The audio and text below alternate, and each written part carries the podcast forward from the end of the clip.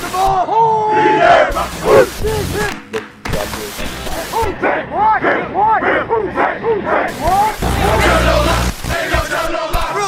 where! Snap, placement, kick by Hartley, and it is, it is good!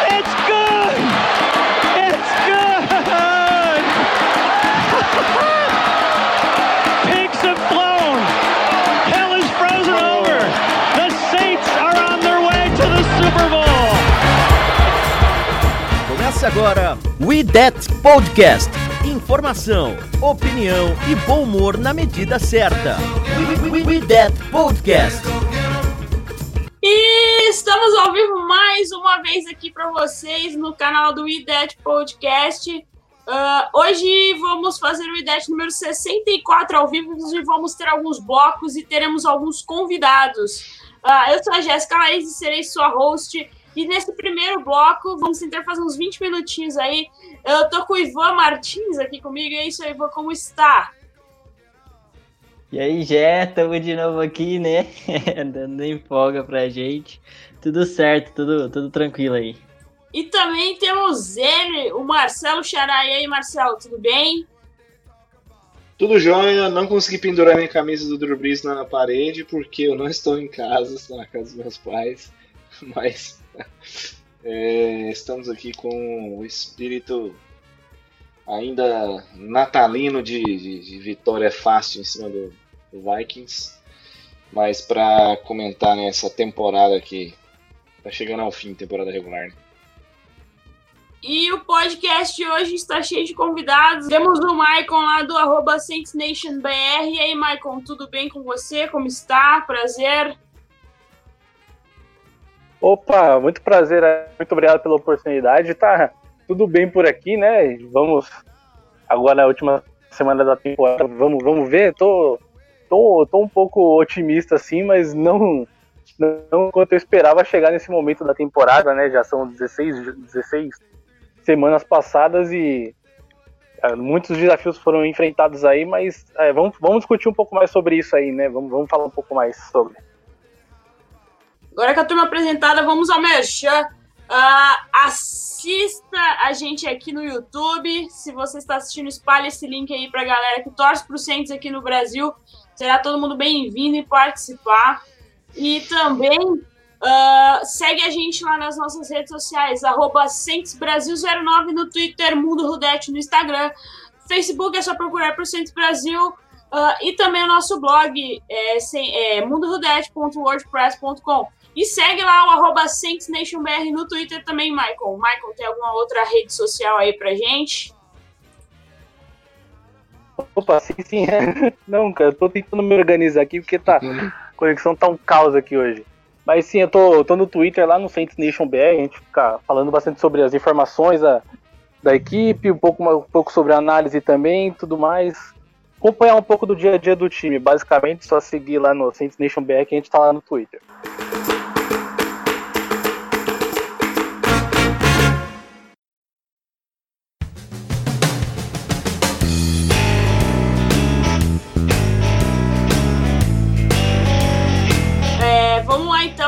Gente resolveu fazer uma- um balanço da temporada pra gente tentar entender como o Saints chegou até aqui. E como num podcast, no Idade Podcast passado, alguma semana já, ah, tínhamos falado das- dos primeiros ah, cinco jogos do Saints até a bye week. Ah, se você não conferiu, vai lá no seu pod- é, tocador de podcast favorito.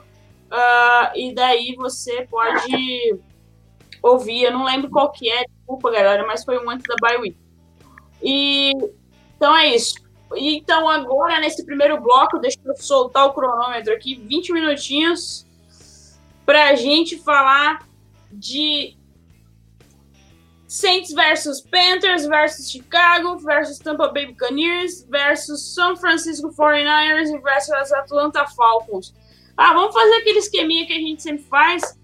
Digam aí pra vocês qual foi o melhor jogo de se assistir para vocês assistirem nesses desses cinco aqui que temos por enquanto. Pode começar aí, Xará. Então, já essa pergunta ela é retórica, né? Porque desses cinco jogos não tem ninguém que não vá responder que foi o passeio, o atropelamento, a surra, o chocolate. Eu, eu acho que tem inúmeras gírias que nós não vamos conseguir falar aqui nesse podcast é, para representar essa vitória contra o Tampa Bay Buccaneers lá na semana 9, né? Isso. É, na semana 9. É, é, algo que nem o torcedor mais otimista do Saints podia esperar. Uma vitória acachapante, mais um aí, mais um termo.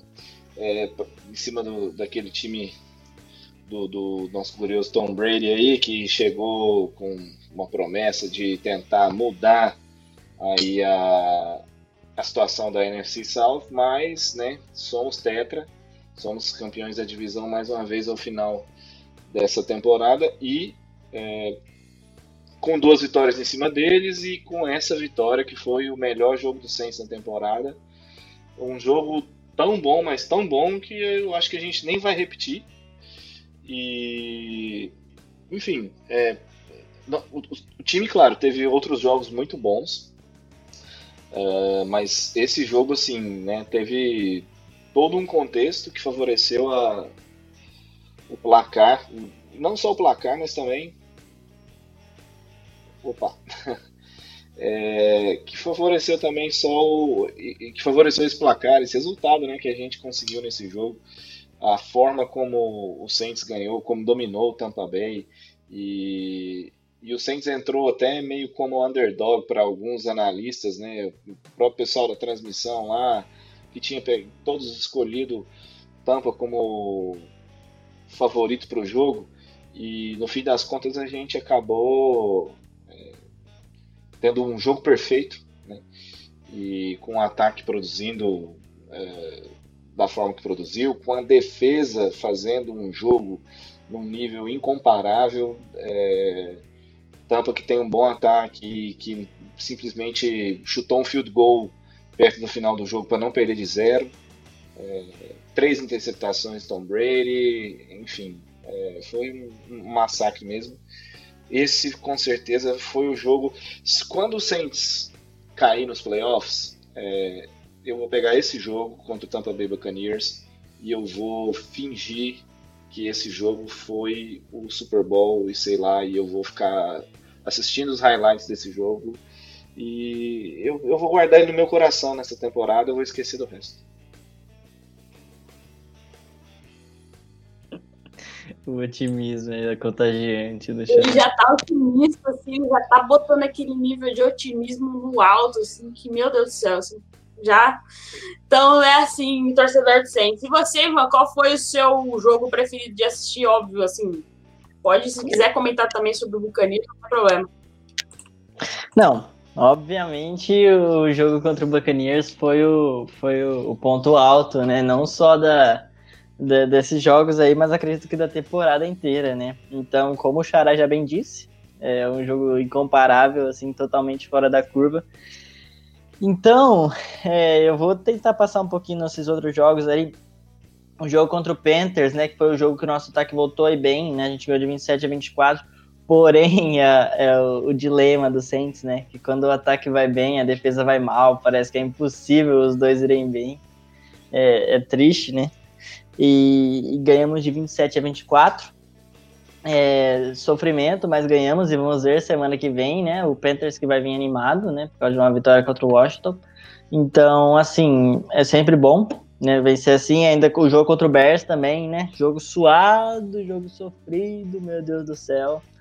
A gente lembra bem, né? Ganhamos vários, vários jogos suados essa temporada, esse foi um deles. E e foi um jogo que sofremos bastante também, né? Um jogo que sofremos bastante e. É, é, é isso, é meio complicado. Agora contra o Niners a gente passou o carro, assim como o Falcons, então. É, tá de boa. Até que a gente, no geral ali, o do Niners foi a lesão do Breeze, né? Mas foi assim, pra ver, né, nossa inconsistência, né? Teve jogos assim que a gente passou o carro e alguns jogos que, teoricamente, contra adversários mais fáceis que a gente penou. Teve até jogo contra o Chargers também nesse meio que foi um sofrimento danado. Só para a gente lembrar o placar aqui, ó, dos jogos, uh, versus Panthers, a gente ganhou de 27 a 24. Uh, ah, do Chicago, lá em Chicago, a gente ganhou de 26 a 23. Uh, contra o Tampa Bay, né, o segundo jogo, uh, que foi lá em Tampa Bay, a gente ganhou de 38 a 3, aquele fio de golzinho só para não perder de zero. E contra o Atlanta Falcons também, é, contra o 49 primeiro, desculpa, ganhamos de 27 a 13. E contra o Atlanta Falcons ganhamos de 24 a 9. Então, essa, essa é o que o Ivan tá falando, né? Do nossa inconsistências nos placares que deixou o torcedor bem bolado em alguns jogos, assim.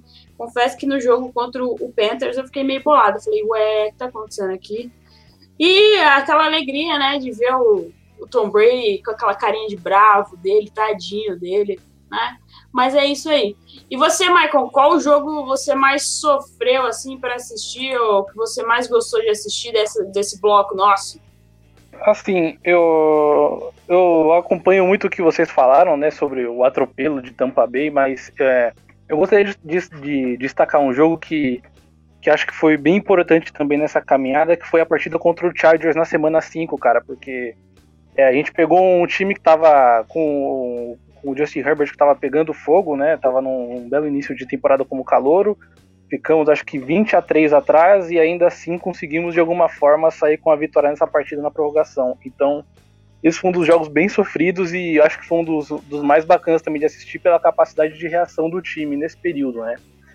E no decorrer da, da, do calendário também, é, a partir dos, dos, jogos seguintes, acho que foi, foi, bem, foi bem notório que, que a gente conseguiu ver a evolução da defesa até pela questão do número de pontos, porque foi, tomou 27 dos Chargers, aí tomou 23 de Chicago, conseguiu 24 do Panthers, e aí você foi vendo que a defesa foi evoluindo mais, segurando o Tampa Bay do Tom Brady, do, depois o Niners, que sempre é um, o Kyle Shanahan, que é sempre uma pedra no sapato do, da defesa do Dennis Allen nesses últimos anos com, com, o Niners, até chegar também em Atlanta, que foi, acho que, aí já, já alcançando o pico máximo da defesa também, com a entrada do, do Cão Alexander, que agora se machucou, vai ficar fora da temporada, mas é, acho que um dos jogos mais, mais bacanas assim que eu gostei dessa, dessa campanha foi essa partida contra o Chargers que eu mencionei pela capacidade de reação do time, de ter ficado muito muito atrás no placar em horário nobre e ainda assim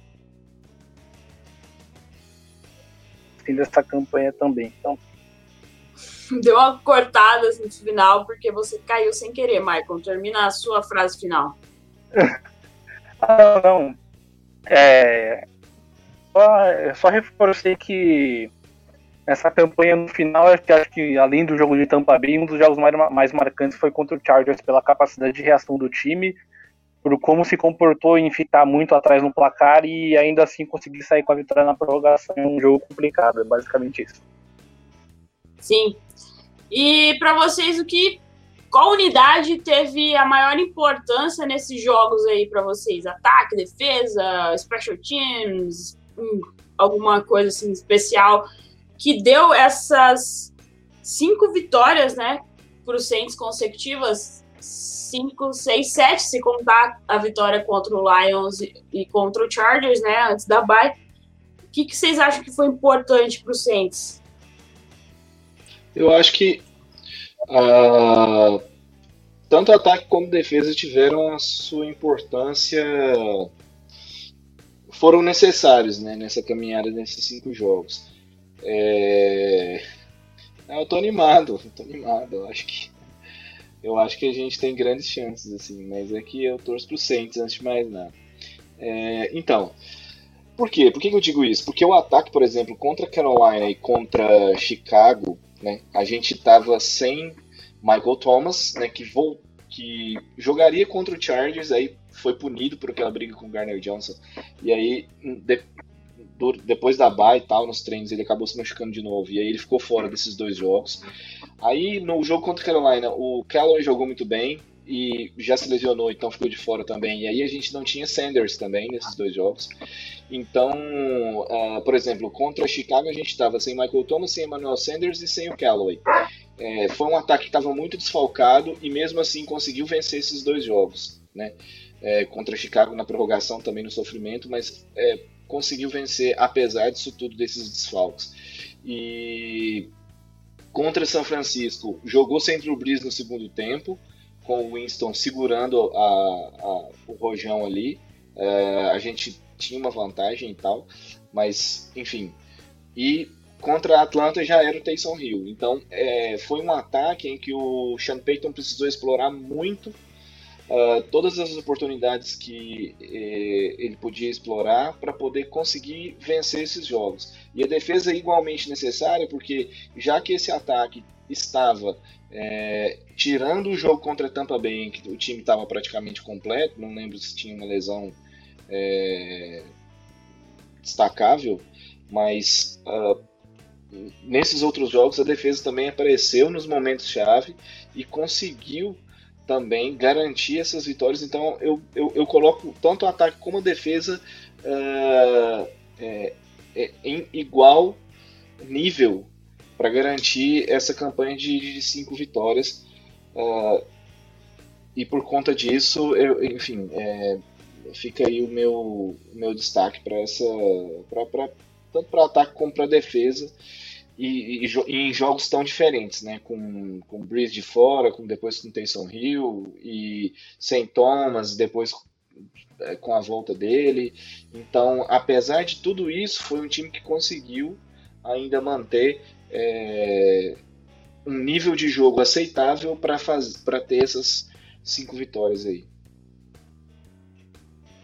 E para você, Michael, o que, que, que, talvez fez a diferença para o Saints nesses jogos aí para a gente ganhar?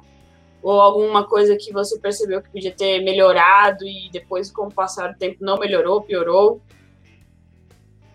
Eu acho que nesse, nesse período de tá falando, acho que a gente conseguiu ver muito, bastante que a defesa é, é foi a unidade principal para carregar o time e o ataque apenas como unidade complementar. É, porque você vê o, o desempenho da defesa nas últimas partidas, é ela que, que quem liderou é o time em vitórias. Por exemplo, acho que no, nos mais marcantes assim contra a Atlanta na contra a Atlanta, você segurar um ataque com, com Matt Ryan, Julio Jones, Calvin Ridley, que, que, é um ataque super forte a nove pontos e pegar Tampa Bay com, tomando só três pontos, então é, eu acho que a defesa fez é, com, com o Denis Allen é, evoluiu bastante e, e se tornou a principal unidade desse período. E eu acho que o ataque apenas complementou, até porque, é, olhando assim de fora, não, não, eu ainda não consigo ver uma identidade é, é, perfeita do ataque assim nesse, nesse período. Não, eu, não, eu não consigo ver se esse ataque ele é a principal arma dele é correr com a bola, se é ainda o Drew Brees explorando os passes curtos é, porque teve, teve muitas lesões e nesse período também é, teve Michael Thomas, Emmanuel Sanders, Drew Brees um pedaço fora, então não deu para ver esse ataque ainda atuando no, de uma maneira completa. Um pouco do que a gente tem dessa, desse espaço amostral foi na partida contra a Tampa Bay, em que o time enfiou 38 pontos, mas até aí a gente não conseguiu ver a unidade completa como um todo. Então eu acho que nesse período acho que vale destacar bastante a defesa e e o ataque é, teve, teve boas atuações, teve números de pontos muito altos, mas eu acho que ainda não chegou, tá longe do seu auge ainda. Eu acho que o Sean Payton tem muito mais a explorar desse ataque quando, quando estiver ele nas mãos é, de uma maneira mais completa na pós-temporada. E eu quero fazer uma pergunta. É, o Drew Brees e o. Não, só, só, só um comentário em cima aí né, que o Michael falou. O Drew Brees e o Michael Thomas jogaram 10 quartos só, juntos, né? E a sintonia que eles tinham no ano passado, a gente praticamente não viu esse ano ainda.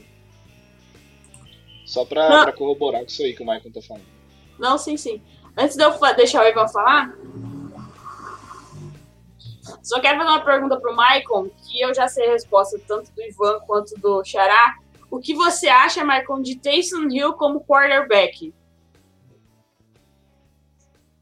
Boa pergunta, boa pergunta. Ó, é, eu simplesmente ainda não sei, cara, porque assim, a gente viu quatro jogos do Taysom Hill, é, assim, é, é, uma coisa que uma coisa para mim foi certa é que com o Taysom Hill em campo, eu acho que o Sean Payton consegue é, é, ter mais abertura no seu playbook, ter, ter um, conseguir ter um pouco mais de, explorar novas maneiras de atacar nesse, nesse ataque com o Taysom Hill do que quando ele tá com o Drew Brees. Eu acho que isso é um, é um ponto primeiro a ser mencionado. Do Taysom Hill, tá? Eu acho que ele ele começou bem. É, acho que a melhor partida assim foi o segundo jogo contra o Atlanta em termos de números e tal. É, eu vejo ele como, como capacidade atlética um, um, um ótimo jogador nesse quesito. É, acho que falta um pouco desse de, de, leitura. Acho que ele tem um processamento muito lento e isso é um, é um espaço, um ponto que ele tem a melhorar. Mas assim, cara, é que para mim eu, eu não vejo ainda o Taysom Hill como, como futuro, até porque eu não acho que, que ele vai ser vai ser considerado dessa maneira, porque, assim, é um cara de 30, 31 anos e ele vai ter que. Ele não, vai ter um espaço muito longo na liga, ainda mais pelo estilo de jogo dele, porque uma hora a capacidade atlética dele vai, vai perder força com, com o passar da idade. Então, mas assim, é, visando um pouco no, no, futuro a curto prazo, eu também já fiz na minha cabeça que o ano que vem, como vai ser uma, uma reconstrução do time, eu já vejo o Taysom como titular no ano que vem. É o que eu concordo? É o que eu acho a melhor opção? Não é o que eu acho a melhor opção. É, mas eu já, eu já meio que tô, tô é, já, já entendi que a ideia vai ser essa e tô aceitando o que vier ano que vem. Mas eu acho que assim, se o Saints conseguir manter o time como um todo, eu acho que o Taysom Hill consegue levar esse time pelo menos a, a uma campanha positiva no ano que vem, visando também que todo, todas as unidades tudo conseguir encaixar de uma maneira é, bem parecida com o que está sendo encaixado nesse momento. Então eu vejo ainda que acho que ele tem muito ainda a melhorar na questão de, do desenvolvimento como quarterback, na, na, na capacidade mental dele, mas hum, é, ainda é uma incógnita porque são quatro jogos que ele jogou e, é, ainda é muita pouca coisa para a gente avaliar.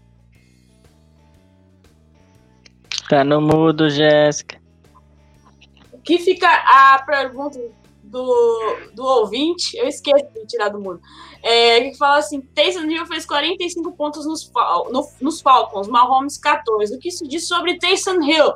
O que isso diz sobre Taysom Hill? Vai, Mazito, finaliza aí pra gente que a gente tem mais dois minutinhos aí. Ah, eu não vou falar muito não, até porque nem tem tempo para isso, mas é que eles falaram muito bem mesmo. Tanto quanto a chave para os jogos, que eu acho que, obviamente, a gente não viu um ataque totalmente saudável ainda só no jogo contra a Tampa, então a gente não tem um, um parâmetro muito alto e por mais que e, e, por mais que o ataque até tenha feito bons jogos, mas isso eu acho que só engrandece a defesa, né? Porque querendo ou não, o ataque foi inconstante. E nesses jogos aí, principalmente, a gente vê que a defesa foi muito importante. Foi muito importante contra o Bears, foi muito importante contra a Tampa, né? Muito importante contra o Falcons e contra o, o Niners também. Só contra o Panthers que não foi tão bem, mas mesmo assim fez o suficiente pra gente ganhar.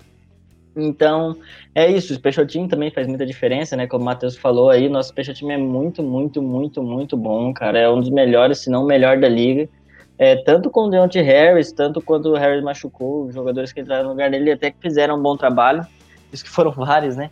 E é isso, é basicamente isso. E que o Michael falou sobre o Taysom Hill, eu acho que ele gabaritou mesmo. Eu também acho. Taysom Hill não é para ser o futuro da franquia, mas eu acredito que a tendência é ano que vem ele ser o nosso QB titular, sim. E com este. Alguém tem alguma coisa a falar? Estamos no 2 Minute Warning. Fiquem à vontade. Senão eu já me despeço de vocês aqui para irmos para o nosso segundo bloco. Eu acho que o. É, desses jogos que a gente está comentando, né? Uh, eu até nessas anotações aqui que eu estava vendo alguns highlights aí desses jogos.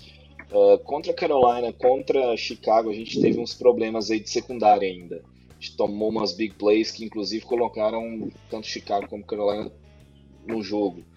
É, a partir do jogo de Tampa foi onde a defesa parece que alcançou um outro nível e aí é, chegou onde está hoje.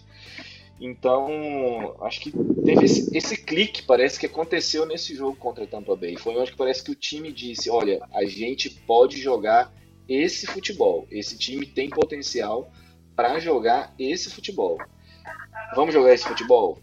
E é o que o time tem feito na maioria das vezes, tirando talvez o jogo aí contra o Eagles e o ataque contra o Kansas City Chiefs. Mas é isso aí, depois vai ser falado aqui na discussão. terminamos aqui o nosso primeiro bloco. Espero que você que está assistindo aí tenha gostado. Fique com a gente, temos mais dois blocos. E o Ivanzito pode ter certeza que vai voltar no último bloco. E o Xará também vai voltar no último bloco. Eu ia me despedir do Michael, mas ele caiu. Michael, você caiu. Ah, meu Deus. Esperar ele ver se ele consegue voltar rapidinho. Volta, Michael. Aí, voltou. Michael, muito obrigada pela sua participação. Uh, tá convidadíssimo a voltar para qualquer UIDET Podcast aí quando você quiser, quando estiver disponível. E manda suas arrobas aí para quem quiser te seguir no Twitter, Instagram, Facebook, se tiver, fique à vontade. Uhum. Não, Jéssica, eu que agradeço a oportunidade de ter participado, o convite feito por vocês. É, sempre que chamar aí, estou à disposição. É, peço desculpas aí pela minha conexão, hoje tá, tá um dia muito ruim. Como, acho que como vocês devem saber, tá caindo uma chuva muito bizarra em São Paulo nas últimas horas, então acho que deve estar tá influenciando de alguma forma. É, mas agradeço bastante é, o convite feito por vocês e sempre que precisar a gente está aí. É, no momento eu tô, tô lá no, no, no, no, Twitter, né, no, na arroba BR, por enquanto é nossa única página, mas vamos ver se, se sai mais coisa nova por aí, mas reforçando de novo, muito obrigado, viu, pelo, pelo convite aí e até a próxima. Obrigado, Ivan, obrigado, Marcelo, fiquem a posse que logo mais vocês vão voltar aqui. Falou, galera, galera, e vamos então para o nosso terceiro bloco. Vai ser um negócio nada orgânico, porque é a primeira vez que estamos fazendo isso, mas vamos lá. Ouça e compartilhe no YouTube, Spotify, iTunes e demais plataformas. Então agora, ah, tô eu aqui, minha camisa bonita do Inter, camisa rosa, Didas me patrocina. Então agora vamos para o nosso segundo bloco e comigo eu vou ter aqui a Érica, lá do Flor de Superdome, minha amiga, minha musa inspiradora, esta mulher que faz as unhas. Eu não sei fazer a unha, um dia quem sabe ela me explique. Uh, também eu tenho aqui comigo o Diego lá do O Cientista. É isso, Diego? Eu tô falando certo? Vocês estão sem áudio. Desbloqueei o áudio de vocês. Olá. Aí, agora sim. Alô, me ouve? Eu... Oi. Aí. Alô, me ouve? Sim, sim, estamos ouvindo, Diego. Se estiver muito distante a minha voz, é... não sei. Eu, eu uso dois devices às vezes para isso. um para pegar o som e um para E temos o Luca lá do Saints BR XLIV. Luca, tudo bem, Luca, com você? 44. É, eu falo XLIV porque na minha cabeça da, da L, da L lá do Ellen, eu não lembro, L, que é amiga do Drew Brees lá e apresenta o programa. Hum. Ela fala XLIV e eu fiquei com o treco na cabeça. Caiu.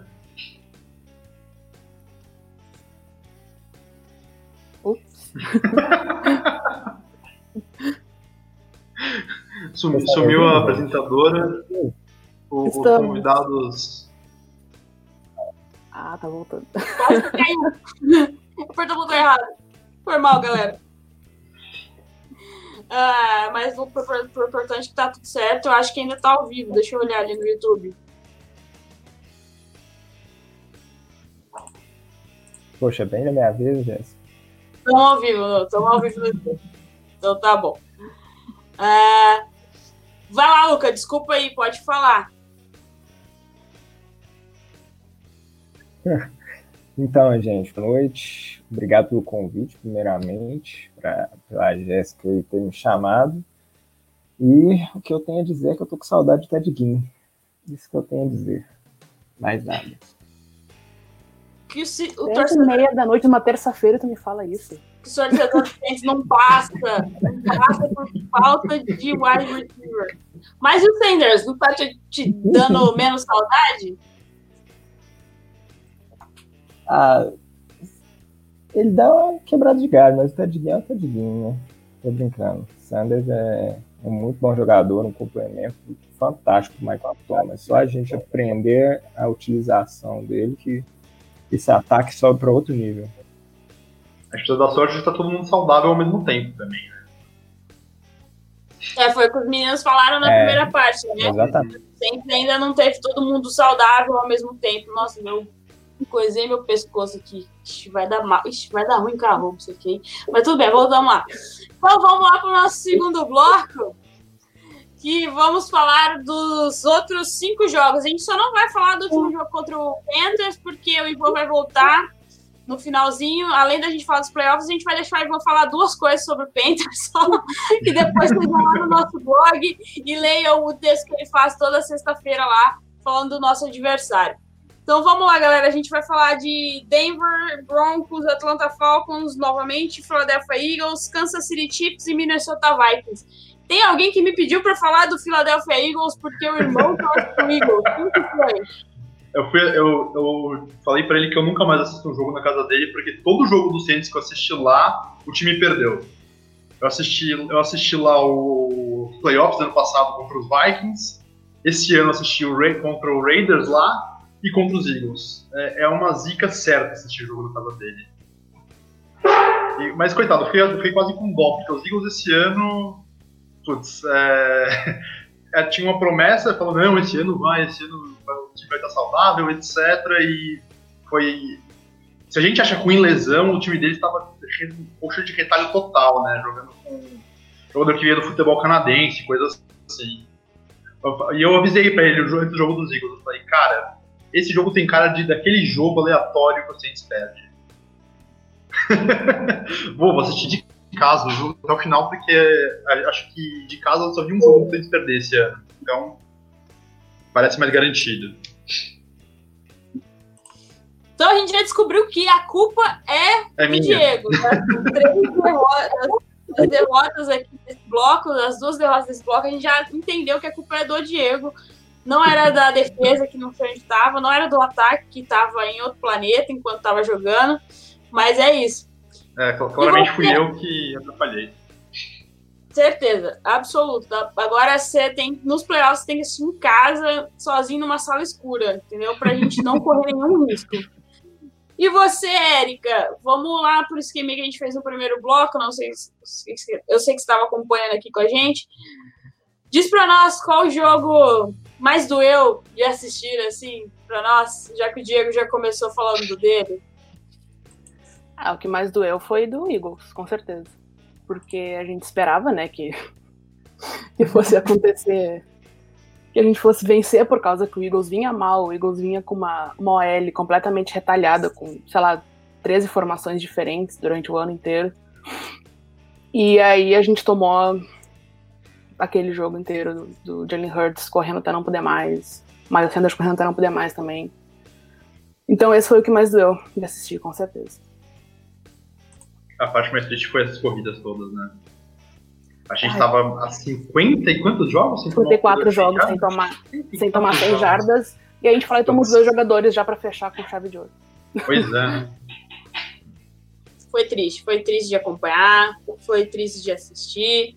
Foi triste ficar no Twitter tentando não xingar tanto assim. Mas é Saints, né? Saints é assim, Saints é Saints. A gente nunca fica feliz. Se não e tiver você... uma partida do ano aleatória que a gente perdeu, não é. É verdade. Não é o Saints. É. Não é o Saints. E você, Luca, qual foi a partida que mais doeu assim de assistir deste bloco? Vamos fechar com 100%, né? Eagles. O jogo mais doído. A defesa, não sei o que aconteceu. Algo inexplicável, 246 jardas terrestres, dois jogadores passando 100 jardas. Às vezes que a, que a secundária conseguia encaixar uma marcação, Jalen Hurts corria que nem um maluco e a gente não, a gente tá com certo problema de, de teco, já, não é de agora, né? Mas é, é, os problemas de teco, sem pass rush do Saints, terrível nesse jogo. DL também não funcionando, a gente muito mal em, em terceira descida. Foi o complemento todo para fechar, mas o que me assustou nesse jogo foram ajados cedidos pela defesa, principalmente terrestres. É, eu sei que me mandou que queria falar se o nosso ataque finalmente está balanceado se o Saints aprendeu a correr e, e, e como que é? Se o aprendeu a, a correr e a lançar a bola ao mesmo tempo ou não? Sim, isso mesmo, um ataque balanceado. Por exemplo, nesse último jogo contra o Vikings, não, não, não pareceu, tipo, pareceu como um ataque balanceado, né? Teve um equilíbrio, mas foram 28 passes é, é, no jogo contra o Vikings. E, e o Saints teve 264 jardas corridas nesse jogo. Então, o Camaro destruiu. Então, essa fórmula que, que o Sean Payton tem que achar foi muito bem utilizado. O Drew Brees com menos de 30 passes no jogo. Essa, essa é o teto para o Saints. O Brees não é de 2012, 2011 que faz 30, 40 passes por jogo. Brees é isso aí, 20, 28, 32 no máximo, estourando 35 passes por jogo e bola no Camara, porque o menino tá recebendo é para isso. Tem que correr mesmo. É, mas você acha que o Saints correndo com a bola não é a falta que Michael Thomas saudável faz? O que vocês acham? Empate, acho que é. Né? Ah, eu tenho essa dúvida. Mas, Vai lá, mas assim. Eu tenho essa dúvida. Não, não deveria ser porque a gente tem um dos melhores running backs da liga, melhores jogadores da liga no Camara, que inclusive é meu jogador ofensivo do ano, meu voto. E não é só clubismo isso. E que a gente paga uma grana absurda nele e às vezes o Sean não bota ele para jogar, sabe? O Sean não bota o jogo corrido. Então, eu entendo que eu acho que boa parte dessa, dessa temporada absurda que o Camara tá tendo pode ser em decorrência ao Michael Thomas não tá jogando e o ataque tá um pouco mais baleado. Mas ele, ele tem que entrar no jogo. A gente viu agora contra o Vikings. Claro que foi um jogo excepcional de seis touchdowns. Isso não, não dificilmente vai se repetir, mas ele precisa entrar no jogo junto com a Tavis Murray também. Vai, Diego. É, não, eu acho que o Camara é, ele tinha uma função, ele desempenha uma função geralmente que não é essa do, do running back que fica atrás do campo e vai correr para 170 jardas, 100 touchdowns. Geralmente ele recebe mais, ele é, ele é a válvula de escape do Brice e ele encontra a jogada onde não tem quando o Brice está tá sob pressão. É, eu não vou esquecer aquele. Não sei se foi aquele caso de uma screen planejada contra o Green Bay, que era uma jogada que tinha tudo para não dar nada. E, putz, esse foi a jogada mais bonita do Saints esse ano, é, ele quebrando um pouco os tecos, com, devagar até, ele foi, ele foi, mais devagar que a linha ofensiva subindo para bloquear para ele. É, não, não, só da, da, da dele no, no, na corrida, que tem todo esse valor dele, né? Luca? Então, é, o, com o jogo corrido entrando também, já salva bastante a, a, a, nossa defesa, né? Porque, por exemplo, no último jogo contra o Vikings, a gente teve quase 40 minutos dentro de campo. É, muito uhum. decorrente da corrida conseguindo entrar, e isso faz com que a defesa descanse, porque no jogo contra o Chiefs, o Chiefs ficou 41 minutos dentro de campo. Não há defesa que resista a isso. Depois do jogo contra o Eagles também, que a defesa jogou muito, muito, porque o ataque nos primeiros primeiro tempo, eu acho, né? Não produziu absolutamente nada. Foi só no, no depois do intervalo que conseguiu ter alguma, alguma coisa com Tyson Hill. Mas é isso, o Saints tem que conseguir encaixar esse jogo corrido para literalmente também é, é, fazer a defesa descansar, porque a gente, a gente vai precisar bastante de defesa. Vai. Mas uh, algo que poderemos, podemos tirar de bom né, desse bloco aí de jogos foi contra o Vikings. O Vikings está eliminado dos playoffs, graças ao Saints. E, então, assim, tem aquele gostinho especial, né? A gente falou no pós-jogo. A gente falou no pós-jogo aqui mesmo, neste, neste nobre canal. E temos o recorde de Camara de seis touchdowns corridos, que só não foram sete porque o Taysom Hill precisava ganhar o bônus dele lá e o Sean Payton deixou ele correr com a bola lá e fazer o, fazer o touchdownzinho dele para ganhar uns, sei lá, 300 mil dólares de bônus.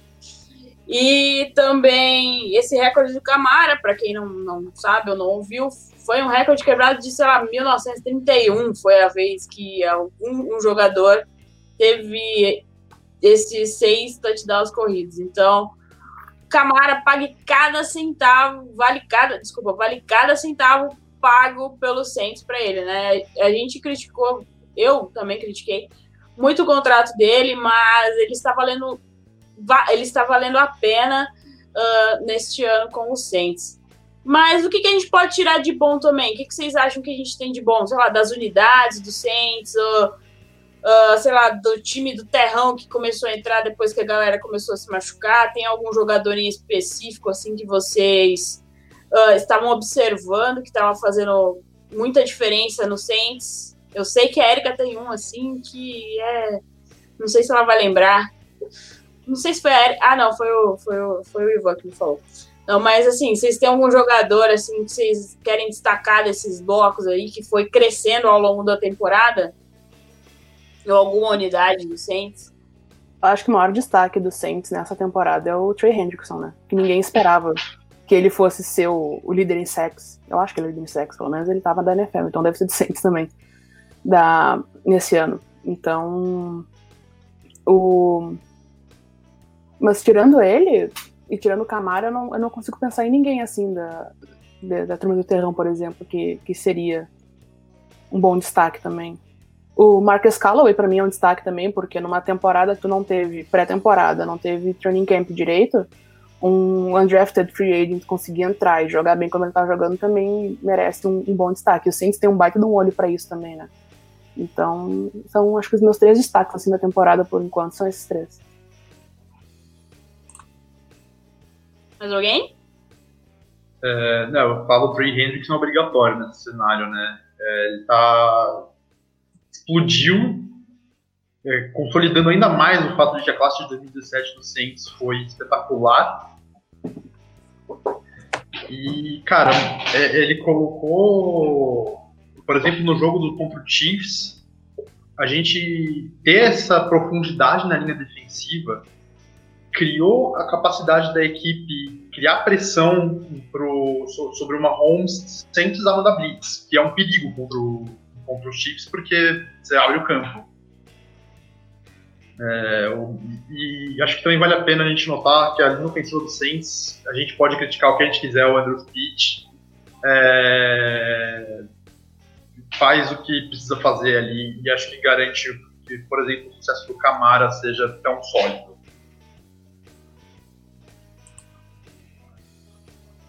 Luca, tem alguém? Ou alguma unidade? Algo que você queira destacar? Olha, o, o Trey Hendrickson é obrigação, né? Igual o Diego falou. Está jogando um absurdo. Né?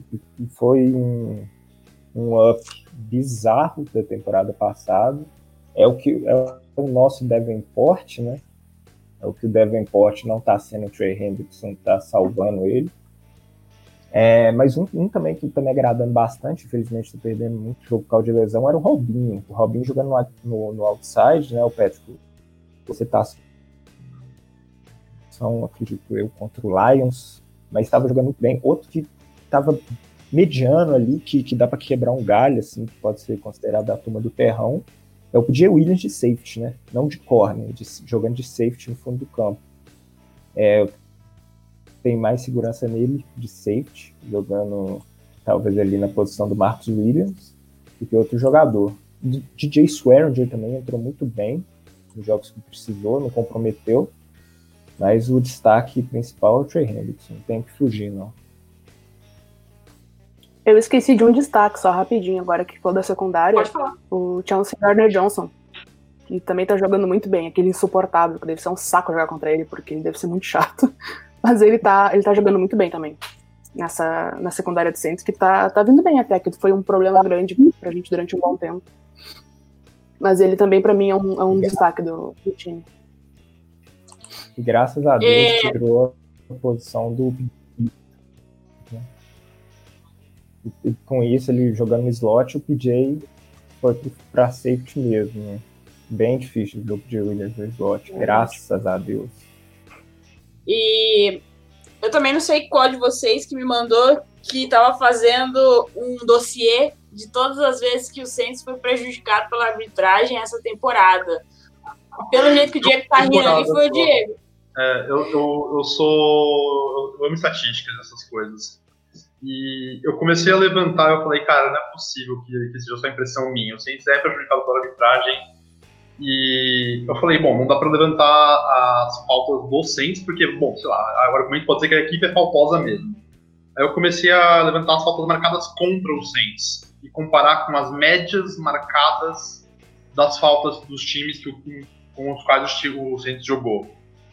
A gente tem um total, comparando marcado contra o Saints e marcado na média, é, negativas 21 faltas, ou seja, tem a, está 21 faltas abaixo da média esperada dos nossos oponentes. Essa temporada. Aí eu falei, nossa, isso é esquisito. Aí eu fui levantar também nas temporadas anteriores. O Saints, no, desde 2017, está entre os top 10 dos times que menos marcam faltas a favor. Sendo que nesse período a gente ficou três vezes em primeiro ou segundo. Interessante, né? Pode, pode ter outra explicação? Pode, mas é isso que estranho. É. Teve uma falta também do, do Malcolm Jenkins, que eu lembro até, até hoje no jogo contra o Vikings, que ele, no último jogo, né? Ele deu as costas pro, pro Adam Thielen na end zone, ele simplesmente levantou os braços, não encostou um dedo no Adam Thielen e marcar falta é algo que não dá para entender. É, não sei o que acontece com, com a arbitragem. O pessoal machuca o Saints. Eu não sei de onde essa raiva veio. É. É, o Michael falou que você tá brabo. É, eu ainda não terminei. Eu tô levantando, eu tô levantando mais a sério isso. Porque putz, é, é interessante observar essas coisas muito fora da reta. É, pode significar que não significa, pode não significar nada, mas é interessante. Os números contam algum tipo de história e a gente só tem que entender qual é a história por trás desses números.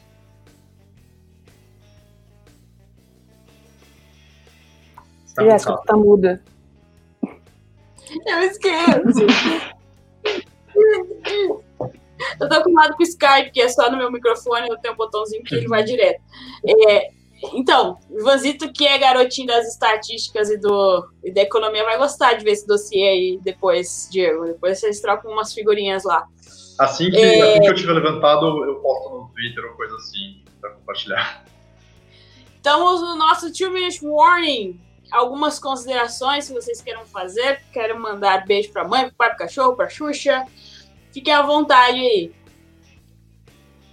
A gente não eu falou acho. do jogo contra Denver. Foi o jogo mais esquisito que eu já assisti e, putz, não vou esquecer desse tão cedo. Cara, no jogo, no pós-jogo do Flor, que a gente faz toda semana, né, depois dos jogos, eu falei que é um jogo que não devia ter acontecido. Porque foi, foi bizarríssimo, sabe? Foi um, uma inconsistência da NFL que não faz sentido nenhum. A NFL não faz sentido nenhum, a gente sabe disso. Inclusive, eu quero ver se o Steelers vai ser multado agora, na né, comemoração que eles tiveram no vestiário, que saiu o TikTok, né, que a gente perdeu escolha de draft por causa disso, mas tudo bem.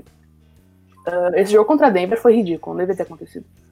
Foi cansativo de assistir. Mas eu queria, eu queria citar o jogo contra os Chiefs.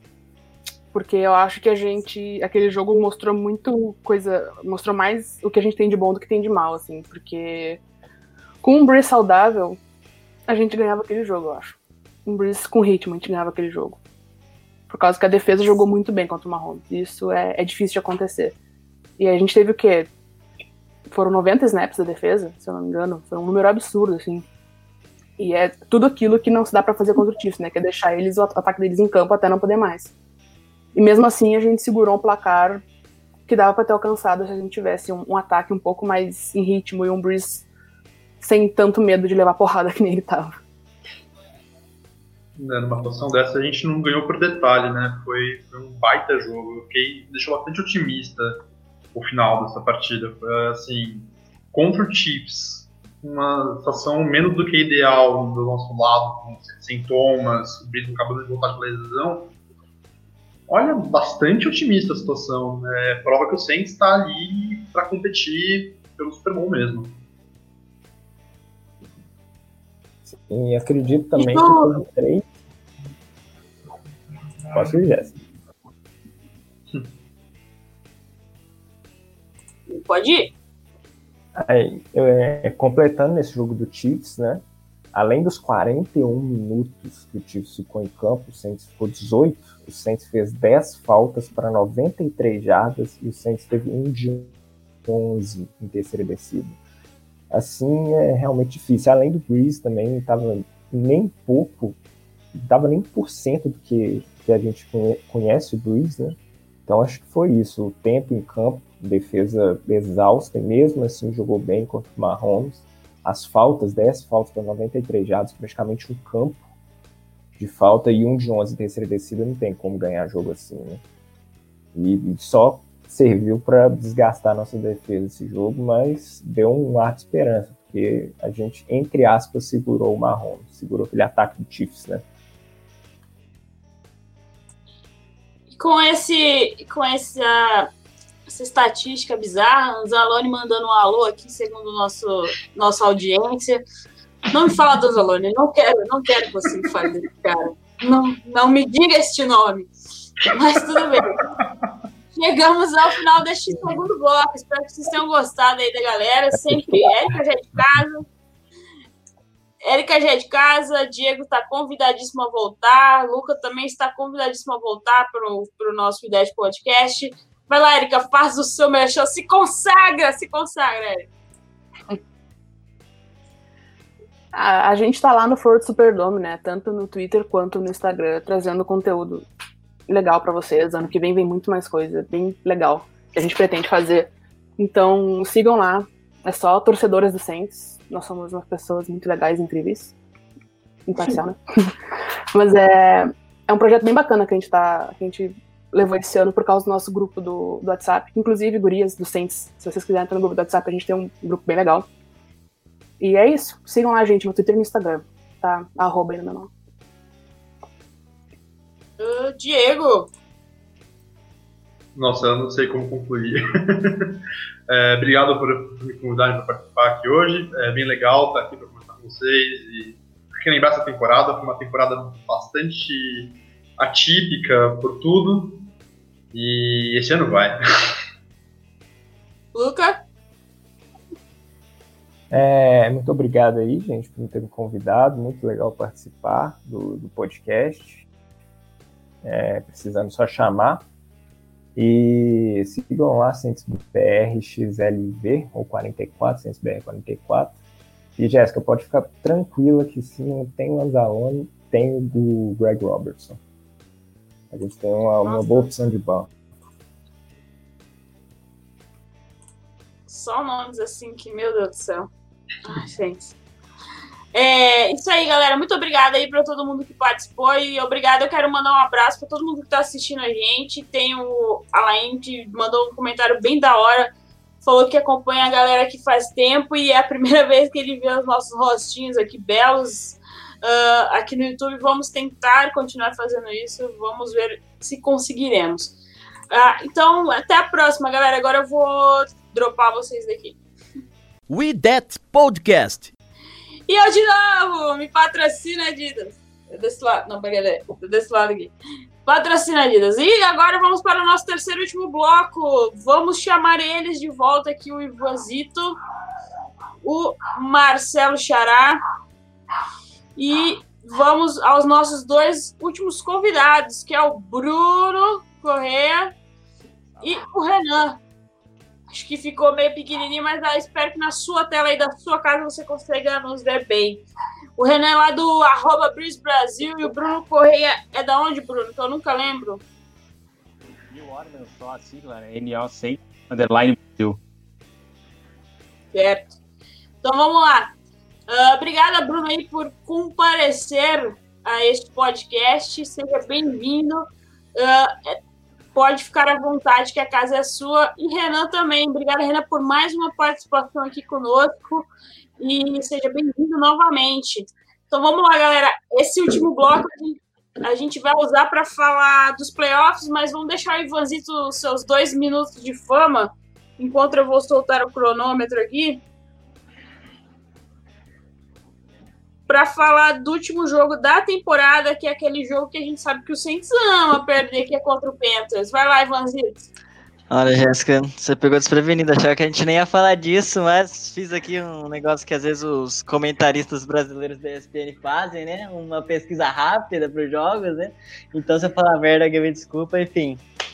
Carolina Panthers, vai enfrentar um time 5-10, o time que já não, não, quer mais nada com nada na temporada, o único motivo dele jogar esse jogo é estragar a nossa vida.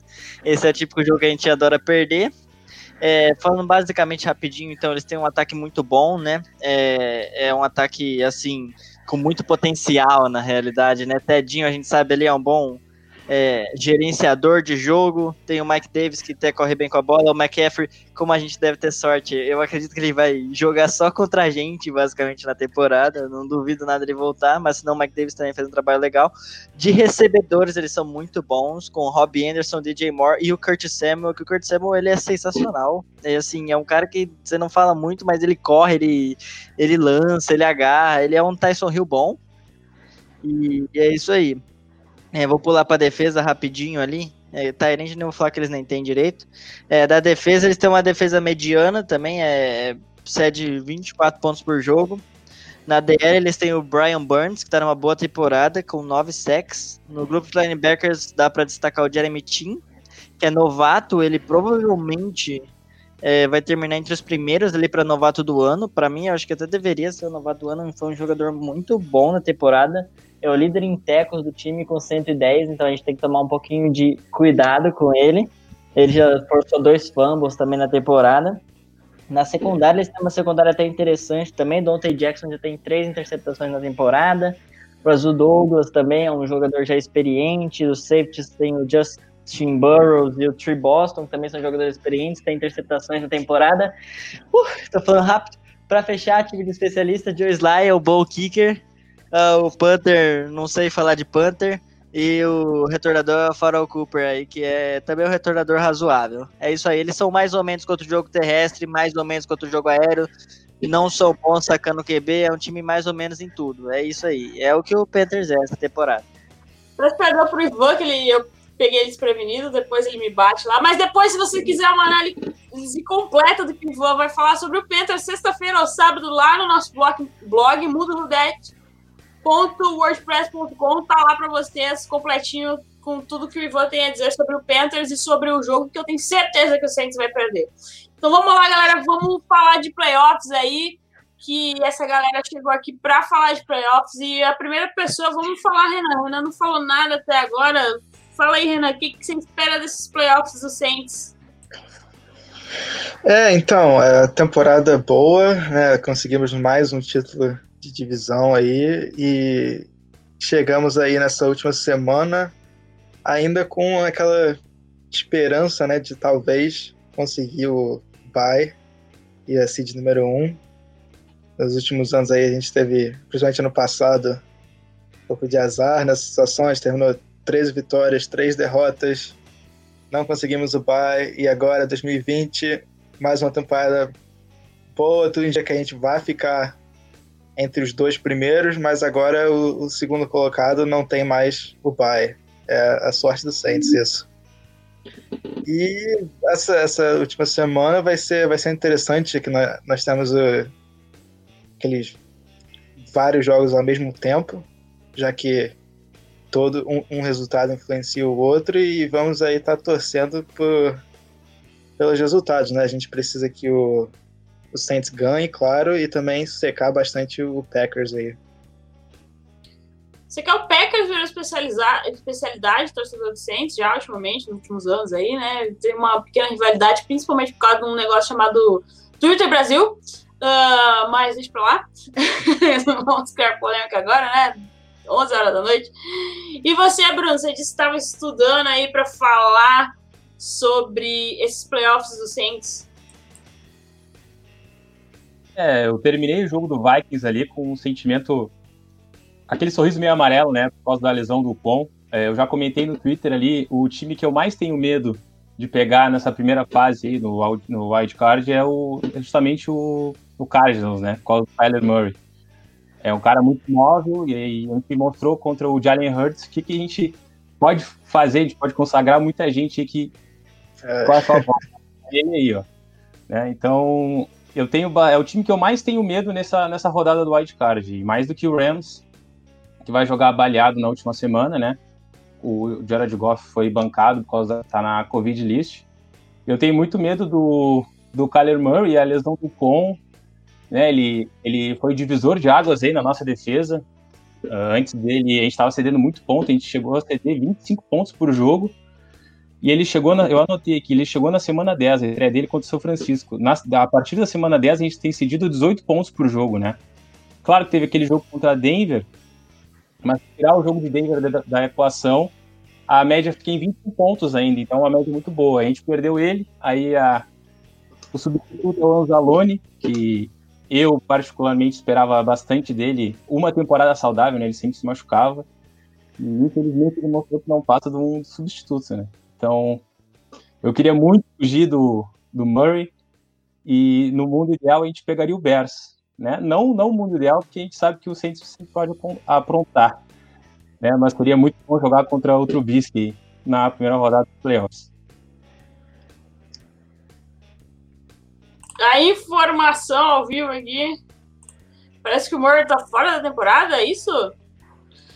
Dizem aqui. Mas isso aí foi, foi fake news, não foi? Fake news. Não sei. Acho que foi. Foi, foi. Ah, então. tá. O segredo durou pouco, viu? É, quem, quem tá em dúvida é o Jared Goff, que é, tá- tá- provavelmente não vai jogar na semana 17. E, e Rams tá na expectativa que ele volte para a primeira rodada dos playoffs. Mas vamos ver aí. E você, Marcelo, qual a sua expectativa para esses playoffs do Saints? Então, parece que a cirurgia do golfe é hoje, né? Tá sendo, vai, vai ser, enfim, não sei. É, e aí, talvez jogar contra esse Rams sem QB titular é, seja um, um negócio interessante. Apesar da defesa né, do Rams e, e do Sean McVay, que é um excelente treinador e que consegue sempre explorar algumas fraquezas aí do nosso time também. É, eu, eu ficaria entre Rams e Bears. É, realmente, apesar da defesa do Saints ter mostrado muita resiliência contra o Mahomes, uh, enfrentar o Kyler Murray e se ele tiver num bom dia e DeAndre Hopkins principalmente, uh, eu acho que pode ser um desafio maior e, enfim, uh, eu, o Bears talvez seja a melhor opção mesmo por conta de né, ser um time que está em evolução, mas que ainda está bem longe do nível do Saints quando o Saints é, consegue é, jogar todo com todo o seu potencial. E aí essa vez a gente né, vai ter. ah, Acho que, a, acho que a frase certa é que tá em. aí? Tá em evolução, mas tem Mitchell Trubisky. Acho que era isso que você queria dizer, né? É, pode ser, pode ser, porque né, é que é aquela coisa, né? O, o Trubisky sempre vai entrar nessa equação, então, enfim, a gente nunca dá, nunca dá para saber o que, que esse time de Chicago pode fazer por conta disso. Então, é, mas enfim, eu, eu, eu acho que Chicago ou Rams aí sem o Goff pode ser as melhores opções pra gente. Tudo isso pro Saints não passar de fato. Brincadeira. Tudo isso pro- pra gente sofrer no jogo seguinte e o Saints não, não, não ir pra frente, né? E essa é a nossa sina desses últimos anos. Mas, assim, o que mais podemos falar desses playoffs? Se em caso o Saints consiga finalmente chegar ao NFC Championship esse ano, fé em Deus, acendendo velas, rezando para tudo que você quiser. O que, podemos esperar assim dos adversários assim do Saints? Quais são os piores matchups aí para nós? Do jeito que o time tá, assim, tá baleado, sem nada. O Breeze, quer dizer, o Breeze não tá 100% ainda. Eu acho que É, o. Pode falar. É, se fala um pouco aí do, do Cardinals, do Bears, o, um dos possíveis adversários sendo o Rams, uma coisa que eu não gostaria de ver é Aaron Donald contra Andrew Speed e Cesar Ruiz. Porque eu acho que seria pesadelo para o Saints e, e- e lembra um pouco o que aconteceu no, no wildcard do, do ano passado contra o Vikings, que ah, o interior da linha ofensiva fez uma partida horrível e, e o ataque sofreu demais. E eu acho que um, um jogo de wildcard contra, contra o Rams pode ser parecido com, a- com o que vimos ano passado e um ma- matchup perigoso para o Saints. Você tá rindo aí, Vazito? É por isso que temos que torcer pro Arizona Cardinals, entendeu? É, foi por isso que eu peguei essa camisa, que falaram do Rams, mas é isso. Torce pro Cardinals, vamos dar um jeito, porque a gente, cara, eu, é óbvio, é a mesma coisa do Vikings, tem uma zica contra o Rams também, então é um pouquinho complicado, É. eu tenho medo dessa defesa, é isso, é a pior defesa que a gente pode enfrentar aí. Inclusive, eu tenho aqui Ah, mas uma cenários. defesa que perdeu pro Jets, né? Então vamos, vamos com calma aí. Eu tenho aqui os cenários de como que, que o Saints pode acabar enfrentando qual time. É, então, são dos quatro jogos né, simultâneos. Temos Saints Panthers, Packers enfrenta o Bears, temos Seahawks 49ers e Rams Cardinals. É, desses quatro jogos, o- os três que a gente vai ficar de olho para o Saints tentar conseguir o, o seed número um, né?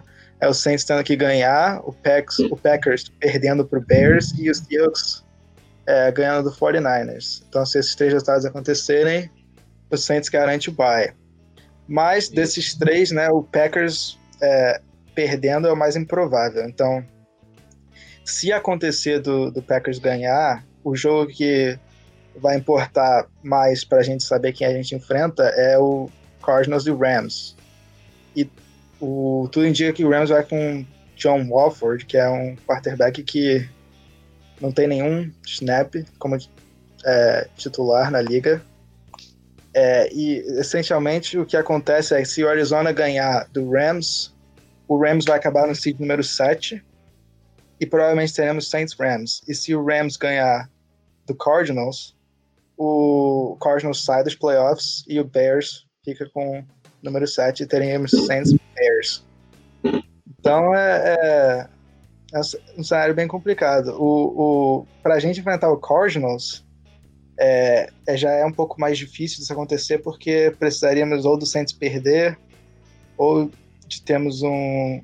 Ou do Bears ganhar do Packers e o Saints não conseguir o seed número 1 um, é, por, pelo Fortnite ganhando do Seahawks, o que seria também trágico.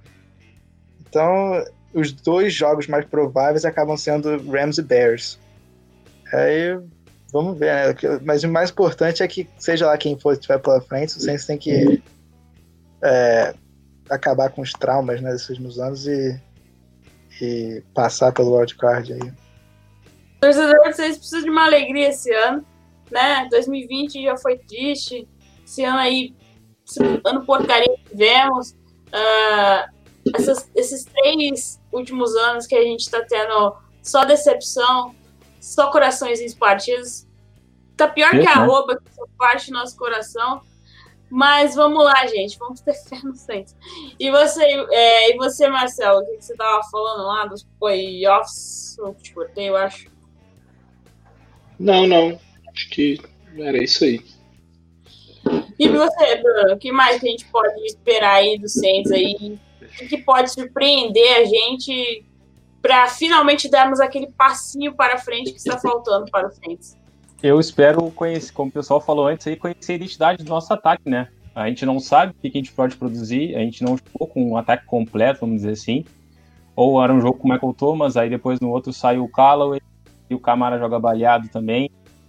Uh, aí sai o Drew Brees, então eu espero para o jogo de wild card eu só quero tipo, o ataque completo, só. E a volta do Marcus Williams urgente também.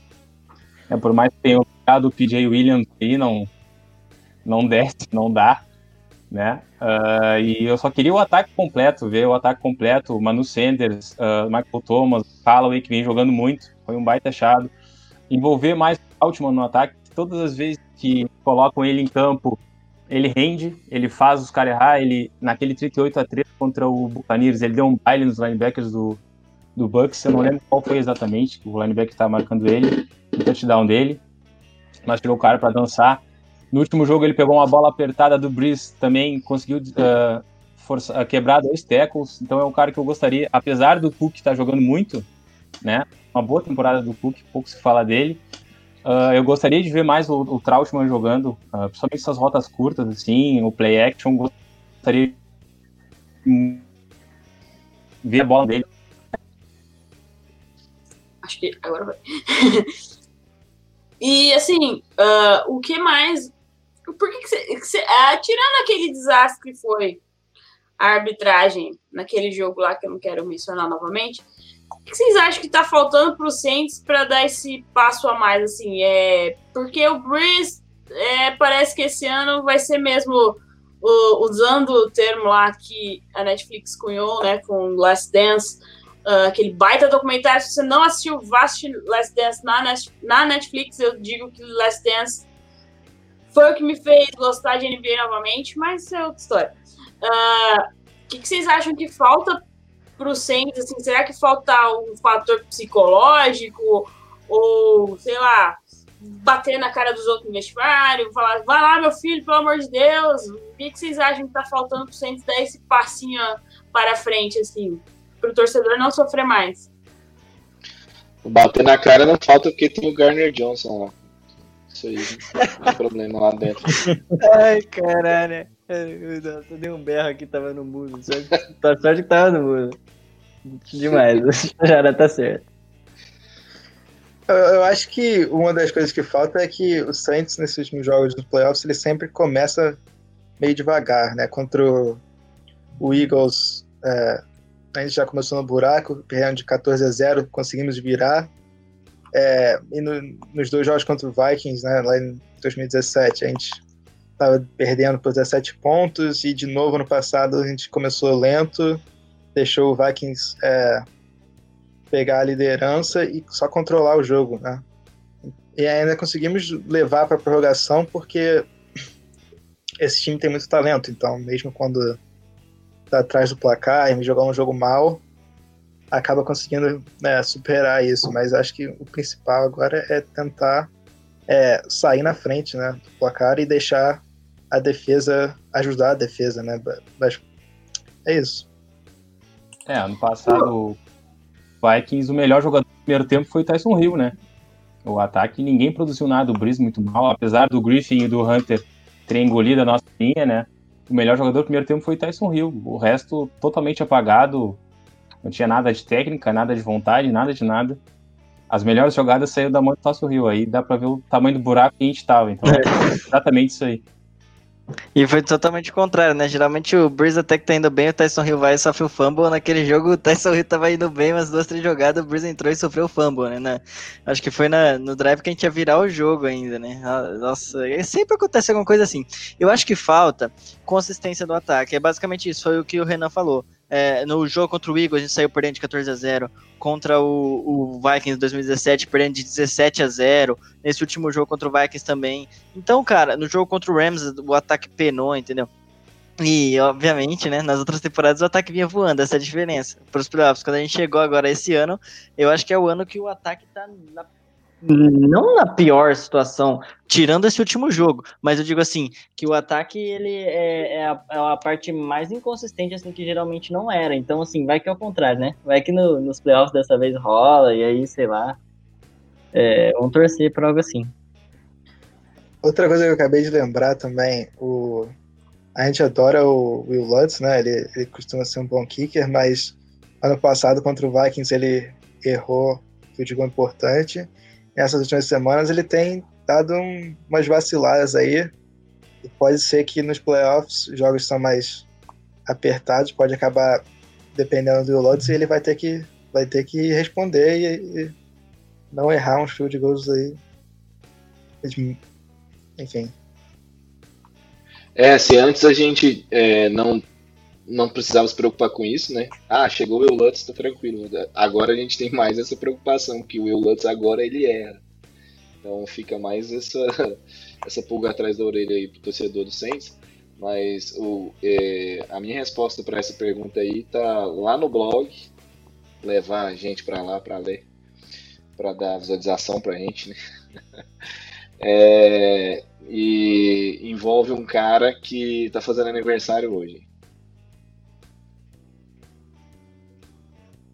Você descobrir o texto do, Xará, só lá no nosso blog, mundo10.com, ou mundo10.wordpress.com, tá lá os, todos os textos do Xará, do Ivan e algumas notícias que traduzimos. Uh, estamos nos nossos cinco minutinhos finais. Alguém quer falar algum destaque da temporada que tem aí, que a gente não tenha falado nos outros blocos?